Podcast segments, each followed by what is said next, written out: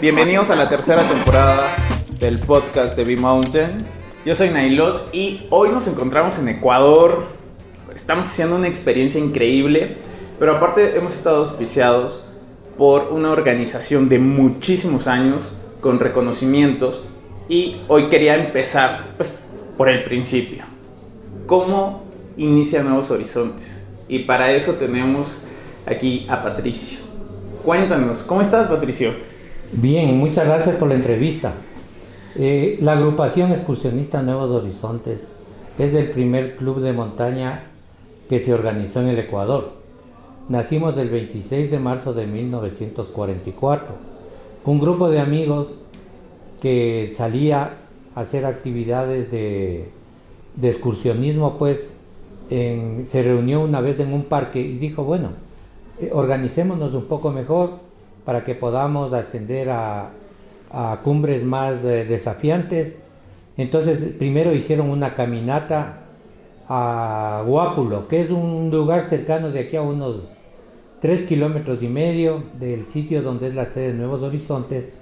Y de ahí ya ellos lo pusieron muy en serio el proyecto y lo crearon oficialmente el 26 de marzo de 1944 y durante todos estos años en forma ininterrumpida hemos estado subiendo a las montañas con gente del Ecuador, pero también tenemos grandes amigos en otros países, especialmente en México, con quienes estamos saliendo desde hace muchos años.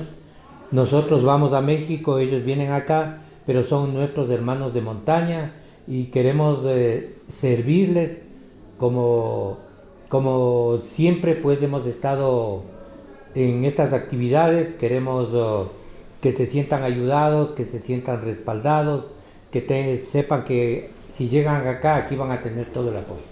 Patricio, disculpen que te interrumpa, vamos a ubicarnos geográficamente porque al final este podcast lo escucha gente de México, en su mayoría, igual gente de otra parte del mundo. Entonces, ubicarnos que estamos en Ecuador, estamos en Quito, ¿sí? ¿Cierto? Sí, nosotros estamos localizados en la capital del Ecuador, eh, Quito. El Ecuador es un país eh, latinoamericano, más propiamente sudamericano, un país pequeño, pero tiene un nombre bastante emblemático que es Ecuador, que significa que por aquí pasa la línea ecuatorial que divide, eh, divide en dos al mundo, el hemisferio norte y el hemisferio sur. Entonces aquí también tenemos una gran tradición de indígenas, como también en México nuestros ancestros son indígenas. Aquí hubieron varias tribus propias del Ecuador y después vinieron los incas que conquistaron el Ecuador. Y actualmente nosotros nos proyectamos al mundo con, con nuestro folclore, con nuestros productos, somos los primeros exportadores de banano en el mundo, también exportamos camarón y otros productos y Hemos llegado a, mercados tan importantes como Estados Unidos, eh, como hemos llegado a China, a Europa y actualmente estamos eh, negociando un tratado de libre comercio con México. Oye Patricio, y cuéntanos, después de que hacen esta parte de juntarse los amigos y decidir formar el club, eh, ¿cuál es la primera motivación? ¿Crean reglas? ¿Deciden eh, poner estatutos, cómo, cómo funcionan, ¿no? Porque llevan una gran trayectoria y, y esa gran trayectoria pues implica grandes retos también. Sí, lo primero que se trazaron nuestros socios antiguos es la fraternidad. Ellos dijeron, si somos amigos en la ciudad, nos llevamos muy bien, en la montaña nos va a ir muy bien. E, esa era la filosofía de ellos.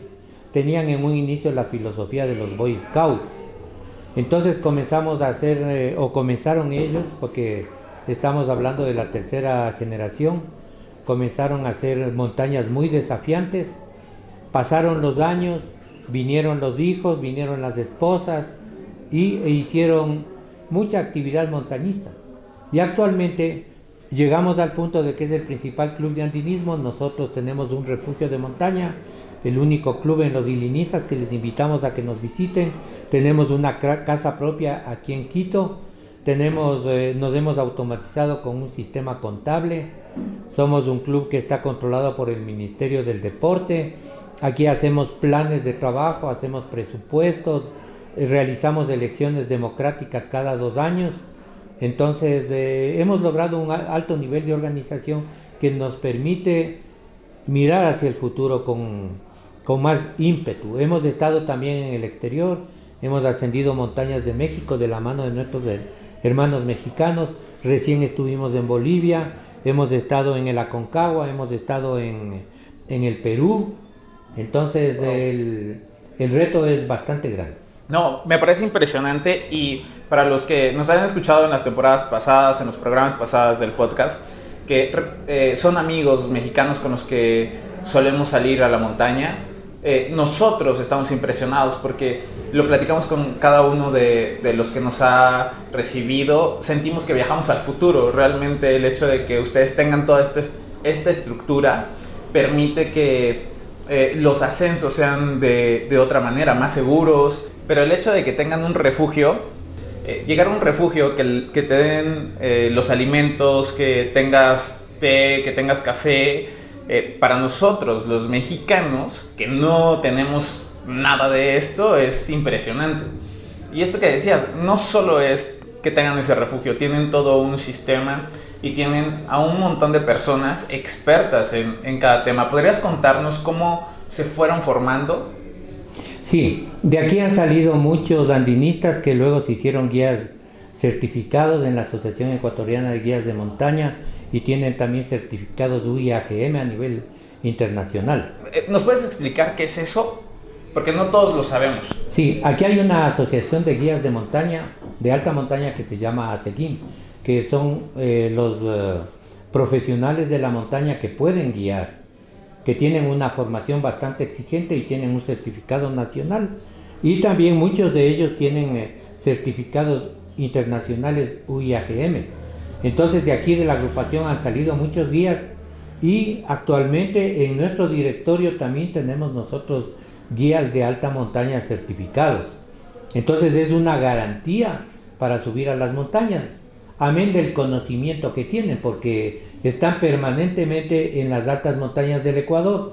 Entonces ellos eh, pueden ir con, con relativa facilidad, digo relativa por el tema de la climatología.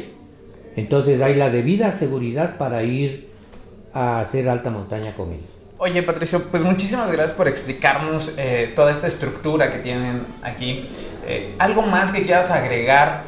Sí, a veces eh, nosotros creemos que ir a la montaña es coger nuestra mochila y si ya tenemos cierta experiencia irnos a la montaña. Pero para que las cosas salgan bien tiene que haber atrás una organización tiene que haber, eh, nosotros consideramos que el club debe tener tres pilares fundamentales. El uno es la organización, o sea, la dirección, la parte administrativa, la parte legal y la financiera, porque necesitamos fondos para ir a la montaña. El otro pilar es los socios, o sea, atraer socios, mantener a los socios, darles a los socios lo que ellos esperan del club y tenerlos contentos. Esos son los dos pilares. Y el otro pilar igualmente o más importante es el tema técnico. Es decir, hacer las salidas a la montaña con seguridad, con guías certificados y, que no ocurran accidentes de montaña.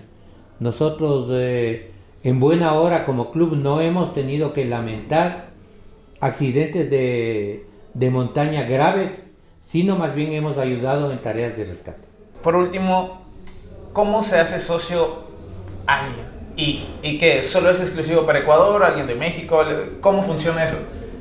Bueno, el eh, procedimiento para ser socio es llenar una solicitud que nosotros tenemos preimpresa, en donde nosotros le preguntamos, además de los datos eh, personales, le decimos, bueno, qué cursos has recibido, en qué trabajas, qué es lo que te gusta, qué habilidades tienes, qué esperas del club. Y además de eso le hacemos firmar un certificado de responsabilidad, de exención de responsabilidad, porque lamentablemente el andinismo es un deporte peligroso.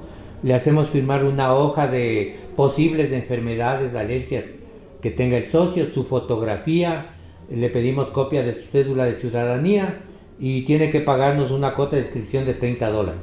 pasa un periodo de tres meses saliendo con nosotros y luego se le hace una evaluación y se le acepta como socio.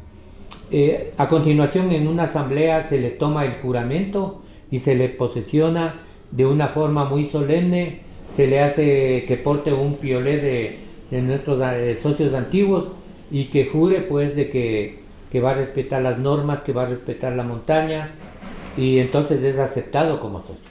Perfecto. Oye, esto solo es exclusivo para Ecuador.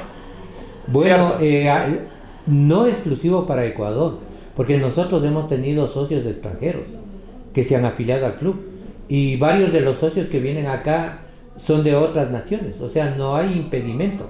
Nosotros hemos inclusive declarado socios vitalicios y honorarios a gente de México. Ah, perfecto. O sea, nuestros socios de México y ellos en, los clubes de allá que, que, nos llevamos muy bien, el Club de la Boa, Vix Pomalín, el Club Cóndor de Monterrey, ellos también han declarado socios honorarios a, a, socios nuestros, como es a, Rómulo Palmiño, que es uno de nuestros íconos del andinismo, que es socio de acá. Entonces también ha sido recibido allá en México en este caso. Perfecto, pues no tengo más que agradecer eh, tu tiempo y el espacio y toda esta información que es valiosa para todos los que nos escuchan y nos ven. Muchas gracias. Muchas gracias, muy amable, a la orden. Bueno, nos vemos en el siguiente episodio de B Mountain. Muchas gracias.